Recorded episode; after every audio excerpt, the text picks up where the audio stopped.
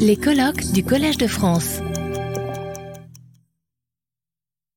Très bien, alors nous, nous enchaînerons la discussion sur les deux exposés après euh, l'intervention de Madame le professeur euh, Laurence Plasnet, à qui je donne tout de suite la parole, non sans avoir encore dit tous ses mérites, puisque ancienne élève de, l'ENS Sèvres, agrégée de lettres classiques, membre honoraire de l'IUF, elle a enseigné à Paris-Sorbonne et à Princeton, elle est actuellement donc professeure à l'université Clermont-Montaigne, Clermont Clermont-Auvergne, directrice du Centre international B.S. Pascal, présidente de la Société des Amis de Port-Royal.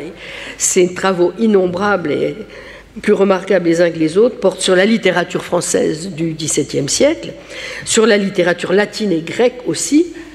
On lui doit une superbe anthologie euh, parue chez Folio sur laquelle donc aussi elle a publié de nombreux livres et articles, et donc euh, sur Pascal et Port-Royal. Et donc, comme je l'ai dit, son dernier exploit, outre les nombreux romans tout à fait passionnants euh, qu'elle aussi nous a donnés, pour les littéraires, mais pas seulement, aussi les philosophes ont beaucoup besoin de lire de la littérature et des bons, livres. Euh, eh bien, donc, on lui doit euh, l'édition, donc toute récente, de l'œuvre de Pascal avec euh, Pierre Liraud. Voilà, alors sans plus attendre, je lui laisse à présent la parole à vous, cher ami.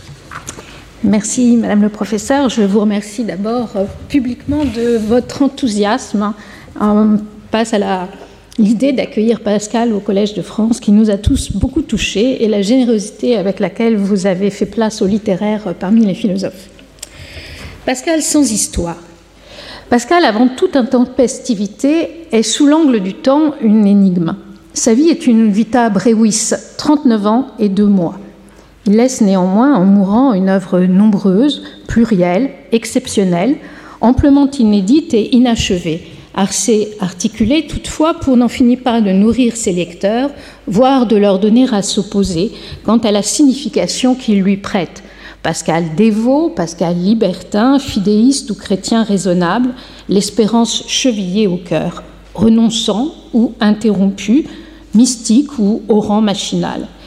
Nulle part, cependant, cet hyperactif ne plaint le temps qui lui manque ou celui qui lui dure.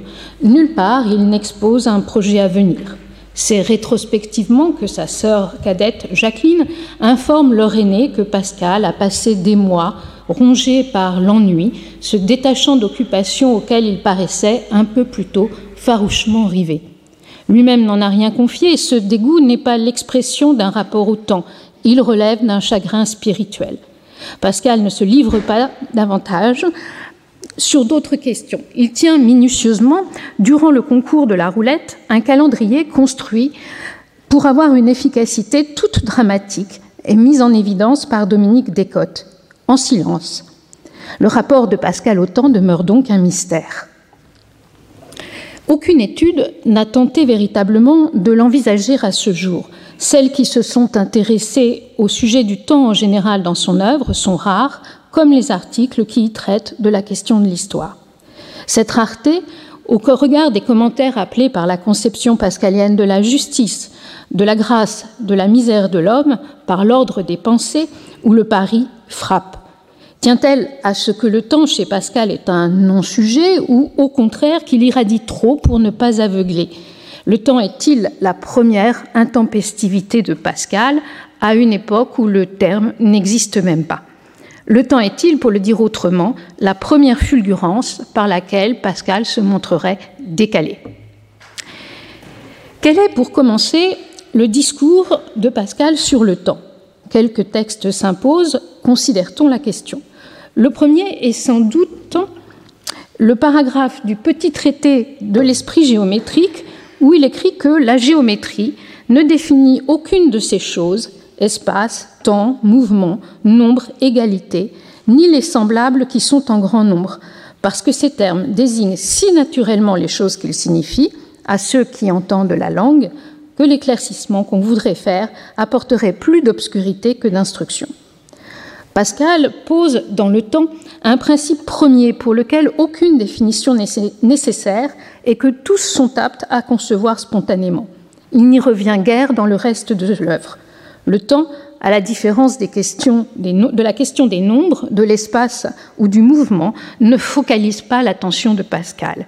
Aussi n'est-il pas une notion opératoire en géométrie projective au XVIIe siècle, géométrie que Pascal étudie au moment où il rédige le traité. Il en va différemment pour les travaux de De Tonville, mais ils sont encore à venir en 1655. Au début du fragment 680, Pascal, qui s'intitule Infinirien dans les pensées, Pascal reprend l'axiome formulé dans De l'esprit géométrique. Notre âme est jetée dans le corps où elle trouve nombre, temps, dimension. Elle raisonne là-dessus et appelle cela nécessité et ne peut croire autre chose. Il énonce une nouvelle fois dans l'avant-dernière du section du fragment, mais cette fois, la mention du temps disparaît. Qui doute, écrit-il, donc que notre âme, étant accoutumée à voir nombre, espace, mouvement, croit cela et rien que cela? Cette éviction tient-elle à l'inanité du temps pour l'homme? C'est ce qu'une première observation de l'évocation du temps chez Pascal peut donner à penser. Pascal emboîte à maintes reprises le pas à Héraclite et Montaigne pour évoquer le temps comme le lieu d'une mobilité perpétuelle. Ainsi, l'incipit du fragment 80 pose-t-il Nous ne nous tenons jamais au temps présent. Pris entre passé et présent, nous errons dans les temps, poursuit Pascal. Le temps est le lieu d'un cheminement incertain, d'une divagation dépourvue de termes et de finalités, foncièrement incohérentes. Le temps se dérobe à l'homme comme le sol sous les pas d'un marcheur. Dans le fragment 164, Pascal écrit encore On sent couler le temps, ce qu'il reprend deux fois à la fin du paragraphe. Il parle alors de cet écoulement du temps de la vie et de l'écoulement du temps. Dans le fragment 626, la méditation pensée est suivie par une deuxième titrée L'écoulement. Elle est constituée d'une seule phrase C'est une chose horrible de sentir s'écouler tout ce que l'on possède. Le temps est liquide, comme les fleuves, il fuit, dilapide, égare. Le fragment 748 célèbre et célèbre les fleuves de Babylone coulent et tombent et entraînent, où Pascal introduit un rythme ternaire qui surenchérit sur le commentaire du psaume 136 d'Augustin qu'il paraphrase ici. Pascal oppose le régime du fleuve de Babylone, courant qui passe, à celui de la Sainte Sion, des porches de Jérusalem, où l'homme sera stable, où il sera debout. Philippe Cellier a superbement commenté le travail de l'image et de l'imaginaire du liquide et du fleuve chez Pascal, figure topique de l'abomination, et nous nous souvenons que selon un mémoire de sa nièce Marguerite Perrier, Pascal, tout jeune enfant, aurait eu une phobie de l'eau. L'image du temps en fleuve signifie l'impermanence de toute chose. Pascal ne manque pas dans cette perspective de citer Montaigne, par exemple dans le fragment 94, pour affirmer tout branle avec le temps. Comme Montaigne, il démontre dans le texte que toutes les coutumes, je le cite, varient dans le temps. Le temps où l'âme est jetée, selon le fragment 680, est un espace de l'inconstance qui aliène la créature à elle-même. Ainsi, le temps guérit les douleurs et les querelles parce qu'on change. On n'est plus la même personne, ni l'offensant ni l'offensé ne sont plus eux-mêmes. C'est comme un peuple qu'on a hérité et qu'on reverrait après deux générations. Ce sont encore les Français, mais non les mêmes. Le temps est tenu chez Pascal, comme chez Montaigne, pour le lieu d'une dissipation essentielle de l'homme. Significativement, le fragment 164, où Pascal pose On sent couler le temps, appartient à l'alias contrariété, où Pascal recense les sujets d'humiliation de la créature. S'agit-il toutefois bien de la vision pascalienne du temps Ou Pascal mobilise-t-il, dans les fragments que je viens de citer, une représentation qui lui est utile de mettre en avant à des fins démonstratives, mais qui ne correspond pas à une conviction personnelle? Ne faut-il pas recontextualiser et scruter ces textes de plus près pour apprécier leur statut et débusquer la position de Pascal lui-même Dans le fragment 164, Pascal évoque explicitement un discours qui est celui des Pyrrhoniens, pour montrer comment il amène à douter qu'il n'existe aucune certitude. Outre que la partie du fragment qui contient l'affirmation On sent couler le temps est barrée sur le manuscrit, le propos est une adaptation du discours des sceptiques. Il n'est pas surprenant d'y entendre raisonner Montaigne. Pascal y fait du Montaigne, à des fins toutes utilitaires, puisqu'il entend user de sa philosophie pour placer l'homme devant ses contrariétés. Pascal confesse que ce discours, persuade et, dit-il, peut-être trop, mais il n'entend pas s'y arrêter. La fluidité du monde est pour lui un scandale et l'effet de la chute de l'homme. Il entend amener son lecteur à s'insurger contre elle au lieu de s'y tenir plaisamment. Le fragment 94, où il déclare tout branle avec le temps, de même, obéit à une logique démonstrative. Il s'agit de persuader l'homme de sa vanité, c'est le titre de l'alias où il se trouve. Pascal, de nouveau, mobilise des arguments pyrrhoniens et montaigniens. Rien n'implique qu'il se rallie intimement à ceci. À la fin du fragment 230, posant de l'homme il passe et il est mortel, pour l'opposer à la nature qui, je cite, dure et se maintient perpétuellement en son être, alors même que les choses en particulier se corrompent et changent à chaque instant, ne constitue pas un contre-exemple.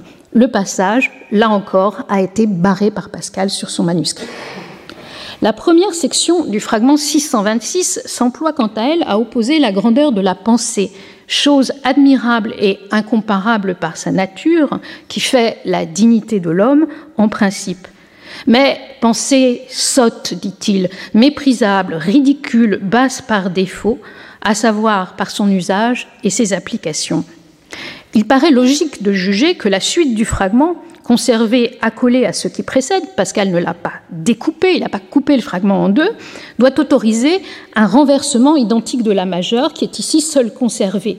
L'horreur de l'écoulement du temps est un leurre, une idée fausse, parce qu'il ne s'écoule pas ou parce qu'on ne le possède pas. Il semble que Pascal invite à répondre par l'affirmative aux deux interrogations. Revenons au fragment 80. Pascal dénonce le rapport défectueux que les hommes entretiennent au temps. Nous ne tenons jamais au temps présent.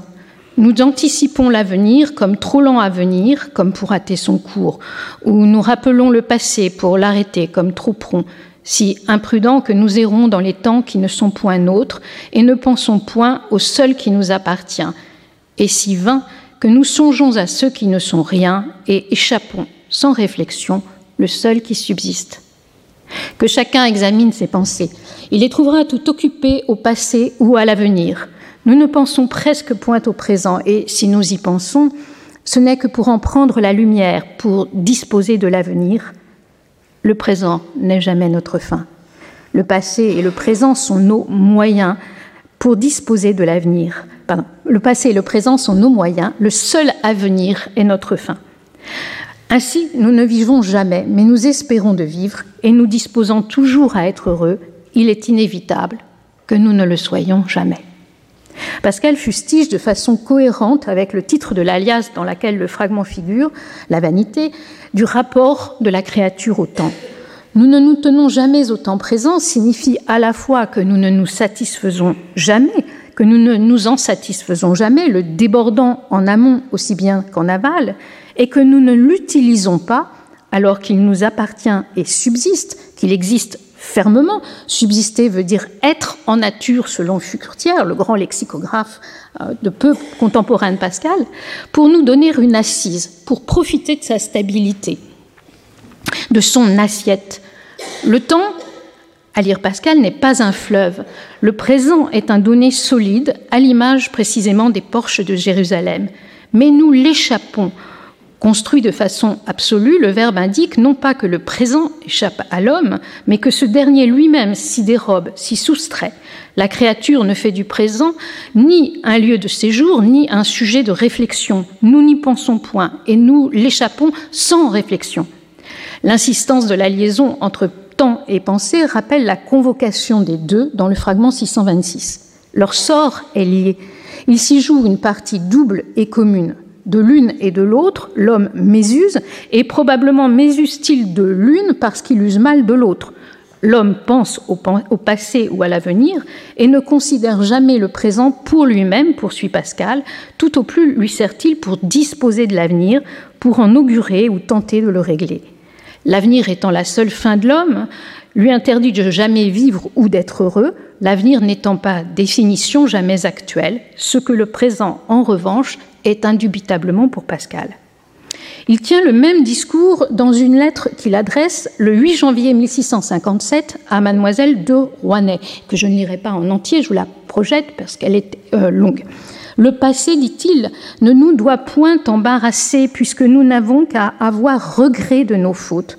Mais l'avenir nous doit encore moins toucher puisqu'il n'est point du tout à notre égard et que nous n'y arriverons peut-être jamais le présent est le seul temps qui est véritablement à nous et dont nous devons user selon Dieu.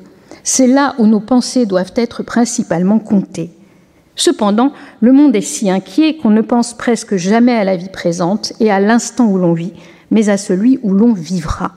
De sorte qu'on est toujours en état de vivre à l'avenir et jamais de vivre maintenant. Notre Seigneur n'a pas voulu que notre prévoyance s'étendît plus loin que le jour où nous sommes, c'est les bornes qu'il faut garder, et pour notre salut et pour notre propre repos, car en vérité, les préceptes chrétiens sont les plus pleins de consolation, je dis plus que les maximes du monde. Je vous laisse prendre connaissance du reste euh, tout seul. La lettre est prescriptive cette fois, mais Pascal, engageant sa destinataire à se détourner du passé et de l'avenir, se contente de formuler de façon explicite une prescription implicite dans le fragment 80. Il martèle de la même façon la prééminence du présent. Le présent est le seul temps qui est véritable à nous. C'est là où nos pensées doivent être principalement comptées. À défaut de vivre au présent, l'homme se place dans du temps qui ne subsiste pas, non parce qu'il coule, aucune métaphore de ce type ne figure dans le fragment 80 d'ailleurs, ni dans la lettre, ou parce qu'il est par absence, absence ou évanescence, parce qu'il relèverait de l'imagination, parce qu'on ne pourrait que l'imaginer, comme l'a écrit récemment Vincent Carreau. On ne pense presque jamais à la vie présente, parce que le monde est si inquiet, c'est-à-dire incapable de demeurer en repos dans une chambre à cause de la pensée de sa finitude qui accablerait l'homme privé de divertissement, comme le pose le célèbre fragment 168. Tout le malheur des hommes vient d'une seule chose, qui est de ne savoir demeurer en repos dans une chambre. Pascal explique la fuite du présent par l'homme parce qu'il nous blesse le présent a vocation à produire un effet identique à celui de l'enfermement dans une chambre. Il est l'équivalent temporel de la chambre dans l'ordre de l'espace. Comme une chambre, le présent a d'ailleurs des bornes, des limites entre lesquelles se renformer et se ramasser, si vous voyez les deux verbes dans le second paragraphe. En effet, l'homme qui se tient au présent est nécessairement conscient de son exiguïté au regard de l'infinité du temps et de l'éternité de la mort qui l'attend. Son présent, écrasé par celle-ci, le contraint infailliblement à en prendre acte. C'est tout le propos du fragment 682. Il est indubitable que le temps de cette vie n'est qu'un instant, que l'état de la mort est éternel, de quelque nature qu'il puisse être, et qu'ainsi toutes nos actions et nos pensées doivent prendre des routes si différentes selon l'état de cette éternité qu'il est impossible de faire une démarche avec sens et jugement qu'en la réglant par la vue de ce point qui doit être notre dernier objet. La mort devient la seule jauge du présent, son unique boussole. Elle interdit de se dissiper sérieusement plus longtemps. À l'errance, du reste, Pascal substitue des images de route, de démarche, c'est-à-dire d'itinéraire et de cheminement organisé. Mais cette vue n'implique pas pour autant un anéantissement du présent. Il est un instant, c'est-à-dire une petite durée ou incertaine, quoique l'espace du temps soit assez considérable, toujours selon Furtière, mais pour autant pas une vapeur d'eau insaisissable. Par un singulier retournement, le fragment qualifie d'ailleurs finalement l'éternité de la mort de point. C'est un point cardinal, assurément, mais dans le temps, une réalité moindre que l'instant dont il faut user selon Dieu. Dans le deuxième paragraphe de sa lettre à mademoiselle de Rouanaise, Pascal dit que le mauvais usage du temps qu'il vient d'évoquer l'amène à prévoir bien des peines pour la personne dont il s'entretient avec sa destinataire. Et il ajoute, et pour d'autres et pour moi. Il témoigne que lorsqu'il est tenté par la pensée de l'avenir, lorsque je sens que je m'engage dans ses prévoyances et qu'il se dissipe en des pensées inutiles de l'avenir, il prie Dieu de le renfermer dans ses limites et poursuit Je me ramasse en moi-même. Pascal insiste qu'il ne s'emploie pas tant à donner une, une, leçon à leur connaissance commune qu'il ne se prend lui-même en exemple de ce défaut pour l'empêcher d'y tomber. Ces précisions sont pure politesse. En réalité, Pascal, qui écrit au présent, je me ramasse en moi-même, qui sait que c'est au présent qu'il convient de s'arrêter, ne commet ordinairement pas l'erreur de ses semblables. Il exprime, il s'exprime de surplomb, décrit une posture dont il sait pour l'essentiel extrait. Dans le fragment 457, il se distingue clairement et ironiquement, presque avec mépris, de ceux qui jugent du temps à tort et à travers et de façon subjective. Pascal, au contraire, le mesure exactement, car il a, dit-il, narquois, une montre. Ceux qui jugent d'un ouvrage sont à l'égard des autres comme ceux qui ont une montre à l'égard des autres. L'un dit il y a deux heures, l'autre dit il n'y a que trois quarts d'heure. Je regarde ma montre et je dis à l'un vous vous ennuyez et à l'autre, le temps ne vous dure guère, car il y a une heure et demie. Et je me moque de, de ceux qui disent que le temps me dure à moi et que j'en juge par fantaisie. Ils ne savent pas que j'en juge par ma montre.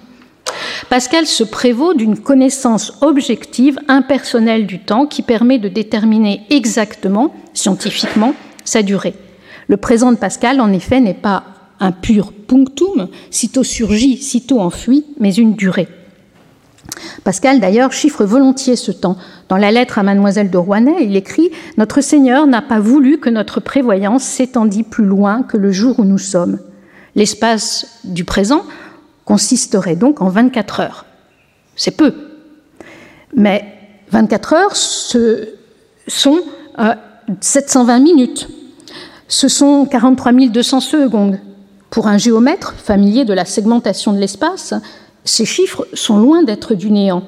Entre le néant ou le zéro et l'infini, le présent n'est-il pas l'indivisible de temps que Pascal évoque dans sa réflexion de l'esprit géométrique? De même, quelque grand que soit un espace, on peut en concevoir un plus grand et encore un qui soit davantage, et ainsi à l'infini, sans jamais arriver à un qui ne puisse plus être augmenté. Et au contraire, quelque petit que soit un espace, on peut encore en considérer un moindre et toujours à l'infini, sans jamais arriver à un indivisible qui n'est plus détendu. Il en est de même du temps. On peut toujours en concevoir un plus grand sans dernier et un moindre, sans arriver à un temps et à un pur néant de durée. C'est-à-dire, en un mot, que quelque mouvement que ce soit, quelque nombre, quelque espace, quelque temps que ce soit, il y en a toujours un plus grand et un moindre, de sorte qu'ils se soutiennent tous entre le néant et l'infini, étant toujours infiniment éloignés de ces extrêmes. Situé entre le néant et l'infini, comme l'homme suivant le fragment de 130 l'homme, les indivisibles dans ce texte paraissent bien la mesure de la créature. Ils ne sont pas, rappelle Pascal dans le paragraphe 85, un peu plus loin, du même genre que les nombres. Mesure absolue, à la manière du zéro pour les nombres, ils ne sont pas affectés par eux. Or, Pascal affirme qu'il y a un indivisible identiquement entre un instant et le temps, n'est-ce pas, à savoir le présent? Comme la course du vaisseau sur la mer évoquée dans le paragraphe 86 de l'esprit géométrique, il peut être infiniment prolongé ou diminué, ce que change le rapport qui le caractérise entre les deux infinis vers lesquels on le tire, par quoi il subsiste essentiellement. La question de la durée et de la perception du temps est cardinale chez Pascal dans le comportement de l'homme. Le fragment 80, qui évoque son incapacité de tenir au présent, attribue celle-ci à l'impatience que les hommes ont du passé, qui passe trop vite et excite leur nostalgie, ou du futur, qui vient trop lentement et suscite alors leur impatience. Or, dans les passages des essais sur lesquels Pascal prend ici appui, Montaigne n'assigne pas le mépris du présent à la même cause. Dans le chapitre 3 du livre 1, il suggère que la quête du futur procède de l'appétence de biens futurs jugés préférables à ceux du présent, ceux qui accusent les hommes d'aller toujours béant après les choses futures et nous apprennent à nous saisir bien, des biens présents et nous rasseoir en cela comme n'ayant aucune prise sur ce qui est à l'avenir, voire assez moins que nous n'avons sur ce qui est passé, touche la plus commune des humaines erreurs. Nous ne sommes jamais chez nous, nous sommes toujours au-delà. L'homme est motivé à sortir du présent, en revanche, chez Pascal, non par l'attente d'un bien qui vaudrait plus, mais par la volonté d'outrepasser des bornes qui le limitent. Je le cite, La crainte, le désir, l'espérance nous élancent vers l'avenir et nous dérobent le sentiment et la considération de ce qui est pour nous amuser à ce qui sera, voire quand nous ne serons plus. Ainsi, la créature se perd-elle pour ne pas comprendre que c'est l'intériorisation de sa fin inéluctable et prochaine et le désespoir qu'elle lui inspire qui, le distinguant des animaux et lui révélant qu'il est marqué au coin de l'infinité de son Créateur, peuvent lui permettre d'échapper à sa finitude et de travailler à son salut. Pascal et Montaigne ne tiennent pas le même discours sur le temps et ne s'y conçoivent pas de la même manière. L'homme est sujet au changement. Pascal l'affirme dans la prière pour demander à Dieu le bon usage des maladies dans une formule répétitive où l'inutilité de la reprise traduit son caractère obsessif, angoissant.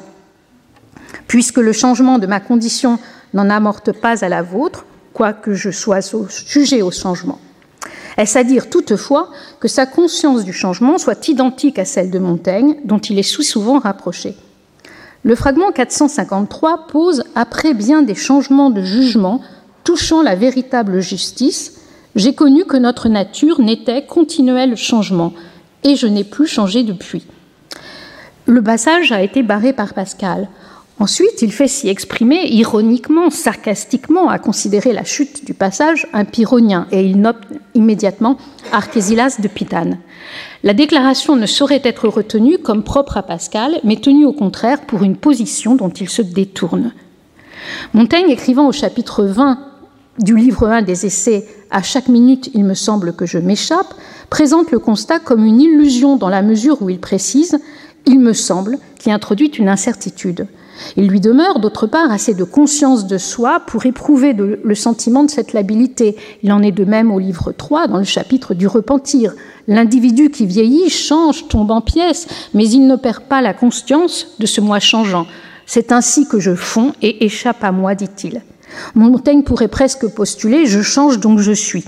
Dans l'écriture, d'autre part, il entend se peindre, se ressaisir, compenser ses altérations. Ainsi Montaigne se récite, il se dit, il se raconte, mais le terme pointe aussi vers une opération de ressaisie mémorielle. Ce projet est pour Pascal, on le sait, sot. Le sot projet qu'il a de se peindre, s'exclame-t-il au fragment 644.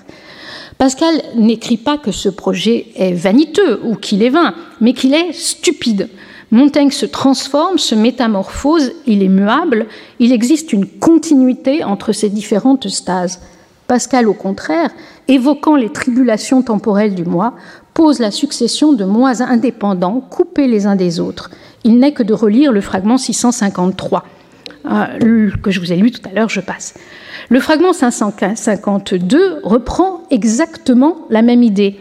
Il n'aime plus cette personne qu'il aimait il y a dix ans je crois bien. Elle n'est plus la même, ni lui non plus. Il était jeune, et elle aussi, elle est tout autre. Il l'aimerait peut-être encore telle qu'elle était alors. Appliqué à l'amour pour postuler une nécessaire impermanence de celui-ci, le fragment est fait pour choquer le lecteur en allant à rebours de toute la doxa mondaine du temps. Pascal tient le discours même du libertin Hylas dans l'Astrée. Or, cette fois, impossible de déléguer à une figure octoriale hétérogène la responsabilité du propos. Il fait trop écho avec le fragment 567, Qu'est-ce que le moi qui met en évidence que ce dernier se constitue foncièrement de qualités empruntées? On peut encore invoquer, dans cette perspective, le fragment 773. Je me sens une malignité qui m'empêche de convenir de ce que dit Montaigne, que la vivacité et la fermeté s'affaiblissent en nous avec l'âge. Je ne voudrais pas que cela fût. Je me porte envie à moi-même. Ce moi de 20 ans n'est plus moi. Pascal reprend un passage du chapitre 57 du livre des Essais, où Montaigne accuse la vieillesse d'affaiblir ses passions au jour d'une contradiction que Montaigne y apporte plus tard au livre 2 quand euh, au livre 3, pardon, chapitre 2, quand il reconnaît finalement qu'il trouve dans sa vieillesse, je le cite, plus d'envie, d'injustice et de malignité que dans sa jeunesse. Pascal, ce faisant, inflige un camouflet à Montaigne, susceptible de dire une chose et son contraire successivement, se contredisant par conséquent de façon inepte. Lui-même déplace la question. Il utilise l'idée qu'il a changée pour déclarer l'hostilité que lui inspire son affaiblissement, pour affirmer qu'il se porte en vie, qu'il se jalouse et se souhaite mal, et se mal à lui-même, incongruité rendue possible par le fait que ce moi de 20 ans n'est plus moi. Il n'y a pas d'évolution ou de transformation du moi chez Pascal, mais succession de moi suffisamment coupés les uns des autres pour qu'ils nourrissent les uns envers les autres la même détestation qui régit, les relations de créatures parfaitement étrangères. Entre elles. Chaque mois s'incarnant au fil du temps en entités successivement et radicalement différentes, le temps doit être envisagé comme une série de moments indépendants, désarticulés, un égrènement d'unités chaotiques et une incoation perpétuelle. Je ne peins pas l'être, je peins le passage, non d'un passage d'âge en autre, ou comme le dit le peuple de sept ans en sept ans, mais de jour en jour, de minute en minute, postule Montaigne. Le tempo n'y change rien, ni le mouvement ou la transformation qu'il revendique. Montaigne, en parlant de passage, renvoie l'idée d'une voie continue, d'un chemin, d'un lieu par où on circule. Il suppose qu'il y a voyage, transfert, transport. Au contraire, le régime du temps chez Pascal est celui de la rupture, de la déliaison. La manière dont Pascal traduit le verset 9 du 50e chapitre d'Isaïe est révélatrice. Alors que le latin de la Vulgate porte ecce omnes quasi vestimentum conterentur, tinea comedet eos, de façon tout à fait littérale, les voici ceux qui seront usés comme un vêtement, la mythe les dévorera. La Bible de Port-Royal traduira par Je les vois déjà pourrir, tous comme un, comme un vêtement, ils seront mangés comme des vers. Or, Pascal propose, dans le fragment 718, la citation suivante Tous les hommes passeront et seront consommés par le temps. Il ôte l'image triviale du vêtement mangé par les mythes de la Bible, peut-être par souci d'un anoblissement qu'on retrouve cependant assez peu ailleurs chez lui, mais surtout afin de produire l'idée d'une dissipation et d'une disparition de l'homme bien plus forte que dans le texte original, par le redoublement, passeront et seront consommés, ainsi que par l'idée d'un anéantissement entier. Une mythe, vous le savez tous, troue un vêtement, elle l'abîme, elle le rend impropre à l'usage, mais elle ne le réduit pas à rien. Elle ne le fait pas disparaître, ce qui est le cas en revanche avec l'idée que les hommes passeront et qu'ils seront consommés par le temps. Pascal représente une totale annihilation de l'être dans le temps. Faut-il lire une contradiction dans le fait qu'il écrive dans le fragment 94 Tout branle avec le temps Il adapte une formule de, Montaigne, vous vous souvenez tous du monde n'est qu'une branloire pérenne qu'il pioche dans un autre passage des essais que celui qu'il cite alors, où Montaigne constatait tout croule autour de nous, tout croule autour de nous. Le terme employé par Pascal atténue la formule originale de Montaigne. Là où celui-ci discerne un écroulement, voire dans le contexte du passage un naufrage, le premier se contente de signifier une oscillation. Émoussement?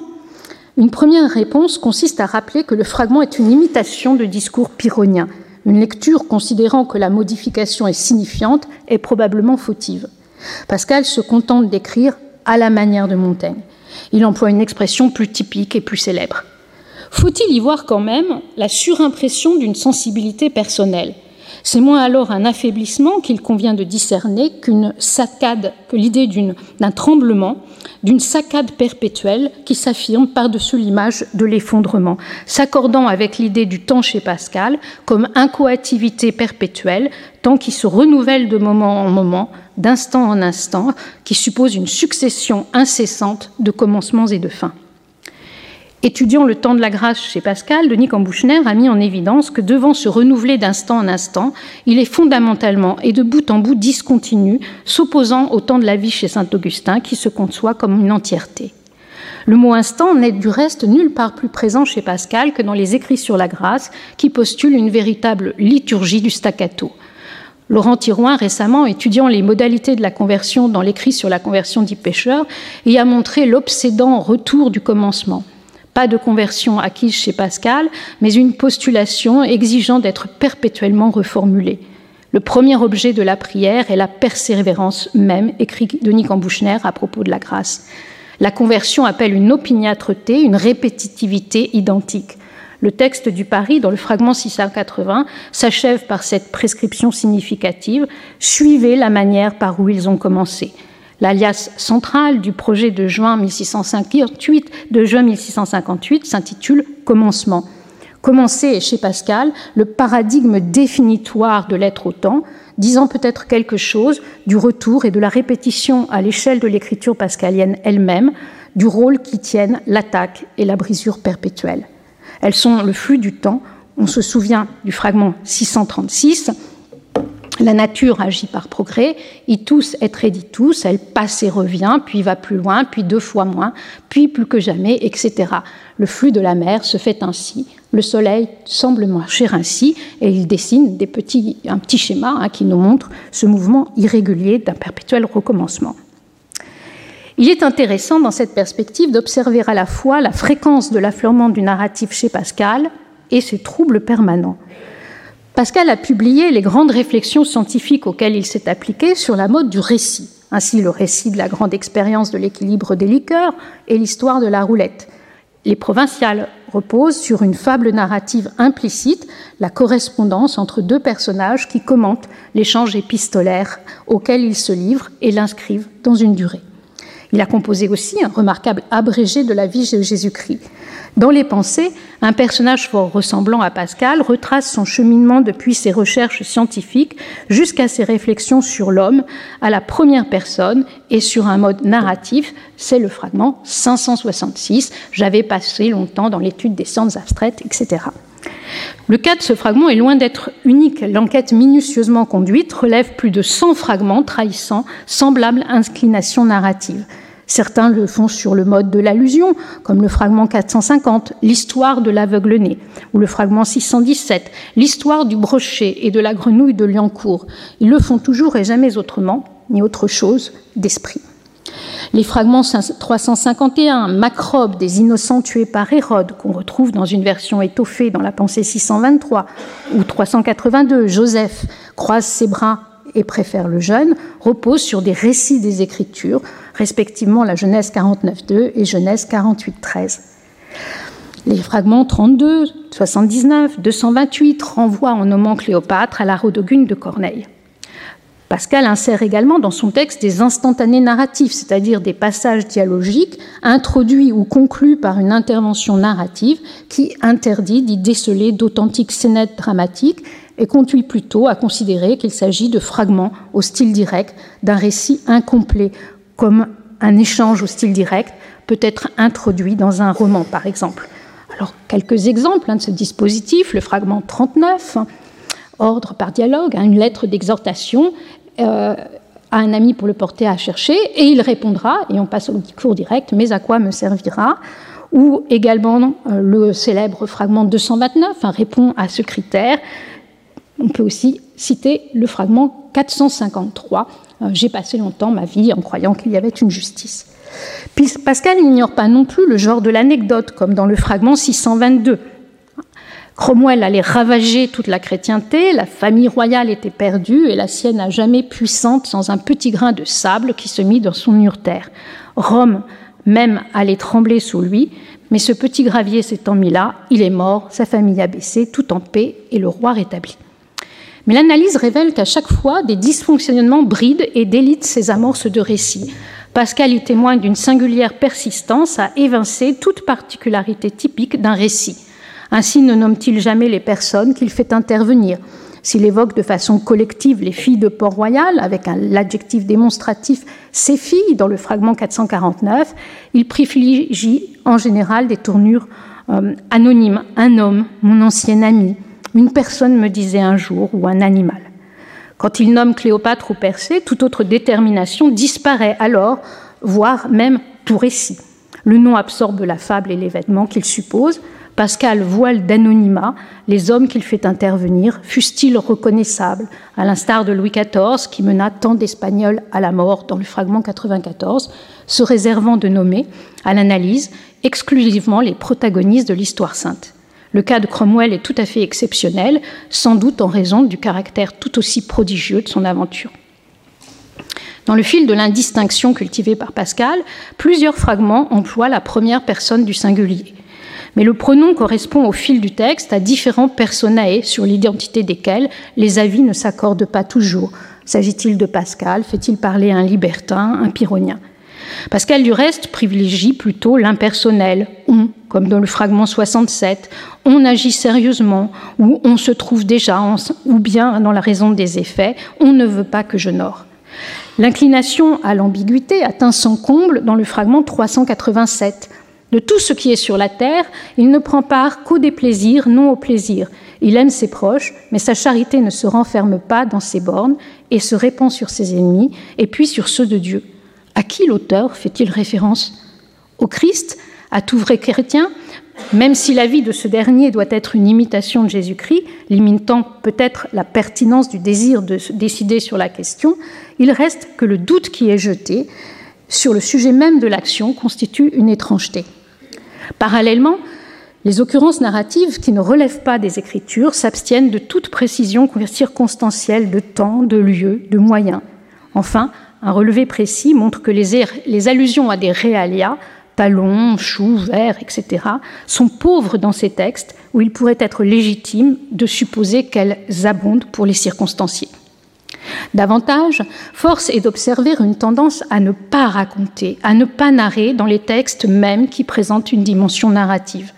Que penser du geste par lequel Pascal a barré le fragment 453 Vient-il du sentiment d'une répétition, d'un caractère trop personnel et par conséquent jugé déplacé, de sa nature précisément rétrospective et quasi autobiographique Ailleurs, il n'est pas rare que la narration se voit purement éludée.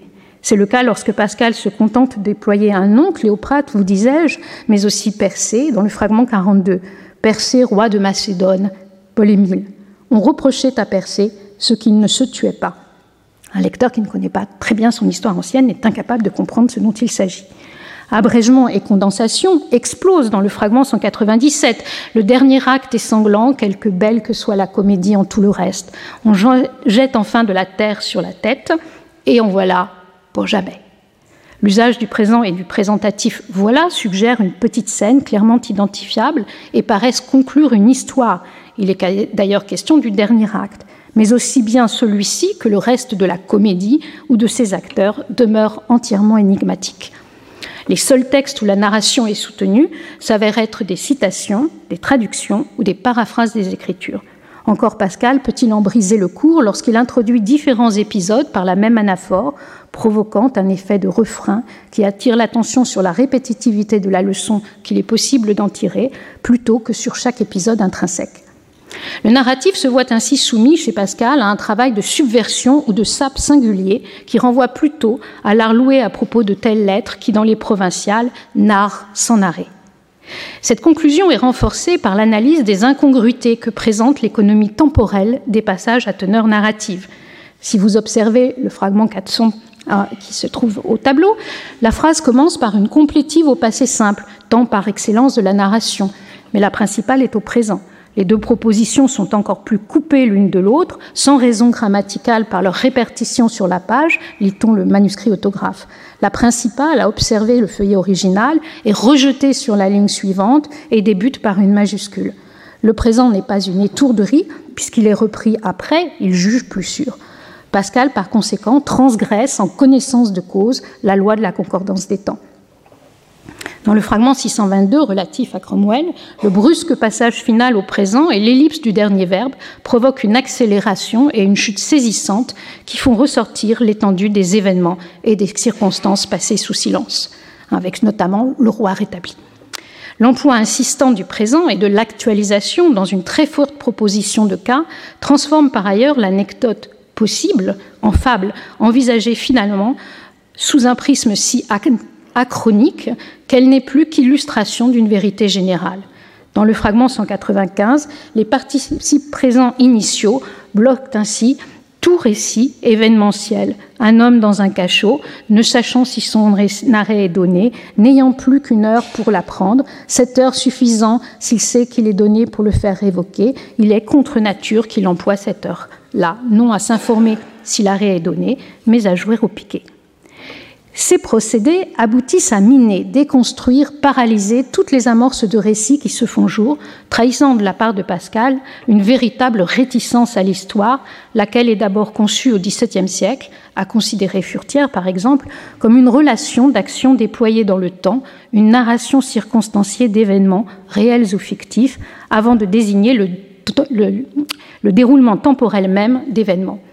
Pascal lui substitue des instantanés, des flashs, L'histoire, toujours chez lui, se dérobe. Il n'est de récits qu'embryonnaires, exposés sous la forme de manques, récits troués et bancals, incomplets. Pascal ne récite pas l'homme. Dans la préface pour le traité du vide, il distingue les sciences qui ne dépendent que de la mémoire, au premier chef desquelles l'histoire des sciences dogmatiques, qui, elles, concernent les sujets qui tombent sous les sens ou sous le raisonnement. Pascal donne un exemple de connaissance historique, savoir qui fut le premier roi des Français.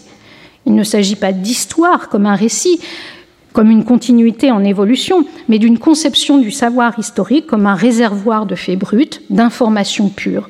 Pascal n'envisage pas du reste que le corps puisse en être étendu ou modifié une fois constitué. Placé sous le signe de l'autorité, le savoir historique, clos, est pur objet de mémoire, de soi dépourvu de sens et d'autres valeurs que d'offrir des connaissances ponctuelles sur des institutions. Ces faits ne sont même pas susceptibles, selon Pascal, d'apprendre à vivre, d'être des maîtres de vie, comme son temps le postule. Il déclare en effet dans le fragment 181 L'exemple nous instruit peu, il n'est jamais si parfaitement semblable qu'il n'y ait quelques délicates différences. Et c'est de là que nous attendons que notre attente ne sera pas déçue en cette occasion comme en l'autre. Et ainsi, le présent ne nous satisfaisant jamais, l'expérience nous pipe et de malheur en malheur nous conduit jusqu'à la mort qui en est un comble éternel. La suite des événements ne se répète même pas assez pour en tirer aucune instruction. Les hommes n'y discernent que l'écart qui leur permet d'espérer qu'ils échapperont à la catastrophe pourtant déjà advenue. Faut-il discerner une exception dans le cas des sciences dogmatiques soumises au contraire à un progrès continu et indéfini selon la préface du traité du vide? Où l'esprit trouve une liberté entière de s'étendre, dit Pascal, sa fécondité inépuisable produisant continuellement, ses inventions pouvant être tout ensemble sans fin et sans interruption. Il s'agit moins ici, en réalité, d'histoire pour Pascal que d'évolution du savoir historique dont il dénoncera, d'un savoir historique, d'un savoir scientifique, hein, mais historique, daté, dont il dénoncera quelques années plus tard, dans une lettre célèbre à Fermat, le caractère inessentiel et la profonde vanité. Ces secrets dévoilés de la nature peuvent aider l'homme à vivre, ils ne l'instruisent pas et ne l'aident pas à se corriger. Pascal définit dans une lettre à Gilberte du 5 novembre 1648 la mémoire, je le cite, aussi bien que les instructions qu'elle retient, seulement comme un corps inanimé et judaïque sans l'esprit qui les doit vivifier. L'impuissance à l'histoire que je m'emploie à montrer chez Pascal est-elle un leurre? Faut-il envisager l'histoire sous le prisme du gouvernement de Dieu sur l'histoire, sous le prisme de la providence, de la réalisation d'une histoire de l'humanité, de la Genèse à l'Apocalypse, pour en rétablir la présence dans son œuvre? Pascal n'est-il pas, après tout, l'auteur d'un superbe abrégé de Jésus-Christ? Jean Ménard a montré en réalité que la construction de l'abrégé, conciliation des différents évangiles à la lumière de l'Ancien Testament et de quelques sources patristiques ou historiques, ne répond jamais de la part de Pascal à un scrupule d'ordre historique. L'auteur déploie son récit et le structure dans une perspective purement spirituelle, sélectionnant son matériau afin de bâtir une dramaturgie qui nourrira celle-ci. De même que Pascal ne se préoccupe pas de critique historique des Écritures, quoiqu'il pût en observer les débuts à Port-Royal notamment, il ne compose pas l'abrégé sous le rapport de l'histoire. Le découpage du texte en séquences numérotées ne constitue pas une innovation de Pascal, mais il le met au service d'une scénarisation, souvent visuelle, du récit, tout à fait originale, et il lui confère une intensité sans comparaison avec le travail de ses prédécesseurs. Sans doute, cette disposition rencontre-t-elle un puissant écho en lui, habité par une conception morcelée du temps. Elle permet à Pascal de faire, voir des présents, de construire des visions de la vie du Christ, les plus propres à exprimer pour lui une vérité ou un enseignement moral et spirituel. Les séquences 209 à 223 et 295 à 303 sont les plus ramassées. Elles correspondent à des acmés, l'agonie à Gethsemane et la déposition de la croix, ainsi que la préparation du tombeau. Pascal isole de façon spectaculaire le geste du Christ, priant la face entre terre trois fois. Les séquences ne contiennent plus alors qu'un ou deux mots et sont purement nominales. Ou, dans la séquence 301, le qualificatif de la pierre qui doit fermer le tombeau, fort grosse. L'abrégé propose un film de la vie du Christ, ou une vision comme celle que les prophètes reçoivent et que leurs livres dans l'Ancien Testament transcrivent. L'abrégé est-il une histoire ou une scénarisation prophétique du Christ? Propose-t-il une narration ou une suite d'images? Je pencherai pour la deuxième proposition. Or, quelle conception Pascal a-t-il des Écritures elles-mêmes? Celle essentiellement d'une preuve, comme l'énonce le début du fragment 305 des Pensées. Preuve des deux testaments à la fois. Pour prouver tout d'un coup les deux, il ne faut que voir si les prophéties de l'un sont accomplies en l'autre. Il importe à Pascal de trouver l'accomplissement des prophéties de l'Ancien Testament dans le Nouveau. Il lit les Écritures sous la forme d'un chiffre et en miroir, spéculairement. Il y discerne essentiellement une figure visant à prouver la perpétuité du christianisme et fonctionnant de manière systématique par couple d'événements. L'événement du Nouveau Testament venant vérifier son annonce dans l'Ancien. Au terme de son horizon, d'autre part, rien d'autre que le second avènement du Christ et la fin de l'histoire. Les Écritures sont pour Pascal un lieu magistral de la manifestation de la vérité. L'Ancien Testament étant, selon une belle formule de Gérard Ferrérol, comme la transparence de l'histoire. Il fait surgir, à propos du peuple juif, l'action divine en acte, quand elle tend ailleurs à se manifester de façon cachée.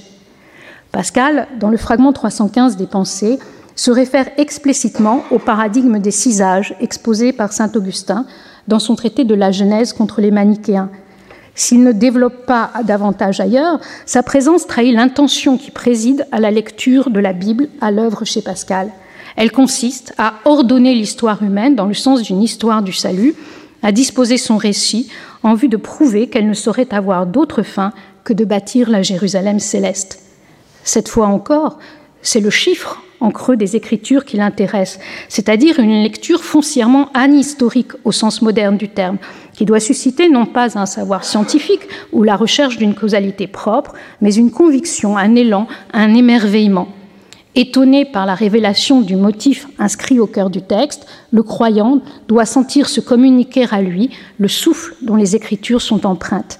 Elles sont le véhicule d'une infusion divine et non le lieu d'une enquête. Concluons. Pascal est sans histoire. De même qu'il se soustrait à ses proches, frappé par l'inanité d'une considération des actions du moi d'un individu nécessairement faux dès qu'il se donne à voir, se façonnant dans l'empreinte de qualité et la posture, son souci de la vérité et sa conception du temps le détournent d'accorder aucune valeur au dépliement du second ou à son récit. L'histoire n'existe pas pour Pascal, elle ne le requiert pas, Révolutionnaire par ses inventions scientifiques, moderne en ce qu'il est à bien des égards notre contemporain sous le rapport de l'épistémologie, Pascal est en fait profondément un homme de l'image, de l'analogie, du chiffre, de la figure, de la vision qu'il a en partage avec les prophètes, si présents dans les pensées. Le prophétisme est sa langue, bien avant d'être un style qu'il définit à l'intention de Salomon de Tulti. Comme les prophètes, Pascal est l'homme du présent, homme du futur, mais point du passé vers lequel jamais il n'exprime la moindre nostalgie. Chaque instant chez l'auteur des pensées est un présent absolu, une image à bien cadrer pour y déchiffrer le juste incipit, pour y trouver l'élan d'un commencement dynamique. Pascal, Pascal, commençant perpétuel, refuse les balbuties de l'histoire. Il est ainsi, par son refus de concevoir aucune coulée du temps, catégoriquement intempestif, Pascal, sans histoire, a fortiori à l'aube d'un siècle qui vit sans transformer irrévocablement la conception, de nouveau se fait une deuxième fois furieusement intempestif, nous tournant le dos, en dépit de sa prodigieuse intelligence des mœurs humaines, pour guetter non le surgissement d'historiens, mais de témoins de l'histoire prêts à se faire égorger, comme il l'écrit dans le fragment 663. Je ne crois que les histoires dont les témoins se feraient égorger, de prophètes aveugles, un charbon, sur les lèvres, tel Isaïe, qui les yeux rivés au ciel ne fussent que des bouches divines. Je vous remercie. Retrouvez tous les contenus du Collège de France sur www.colège-2-france.fr.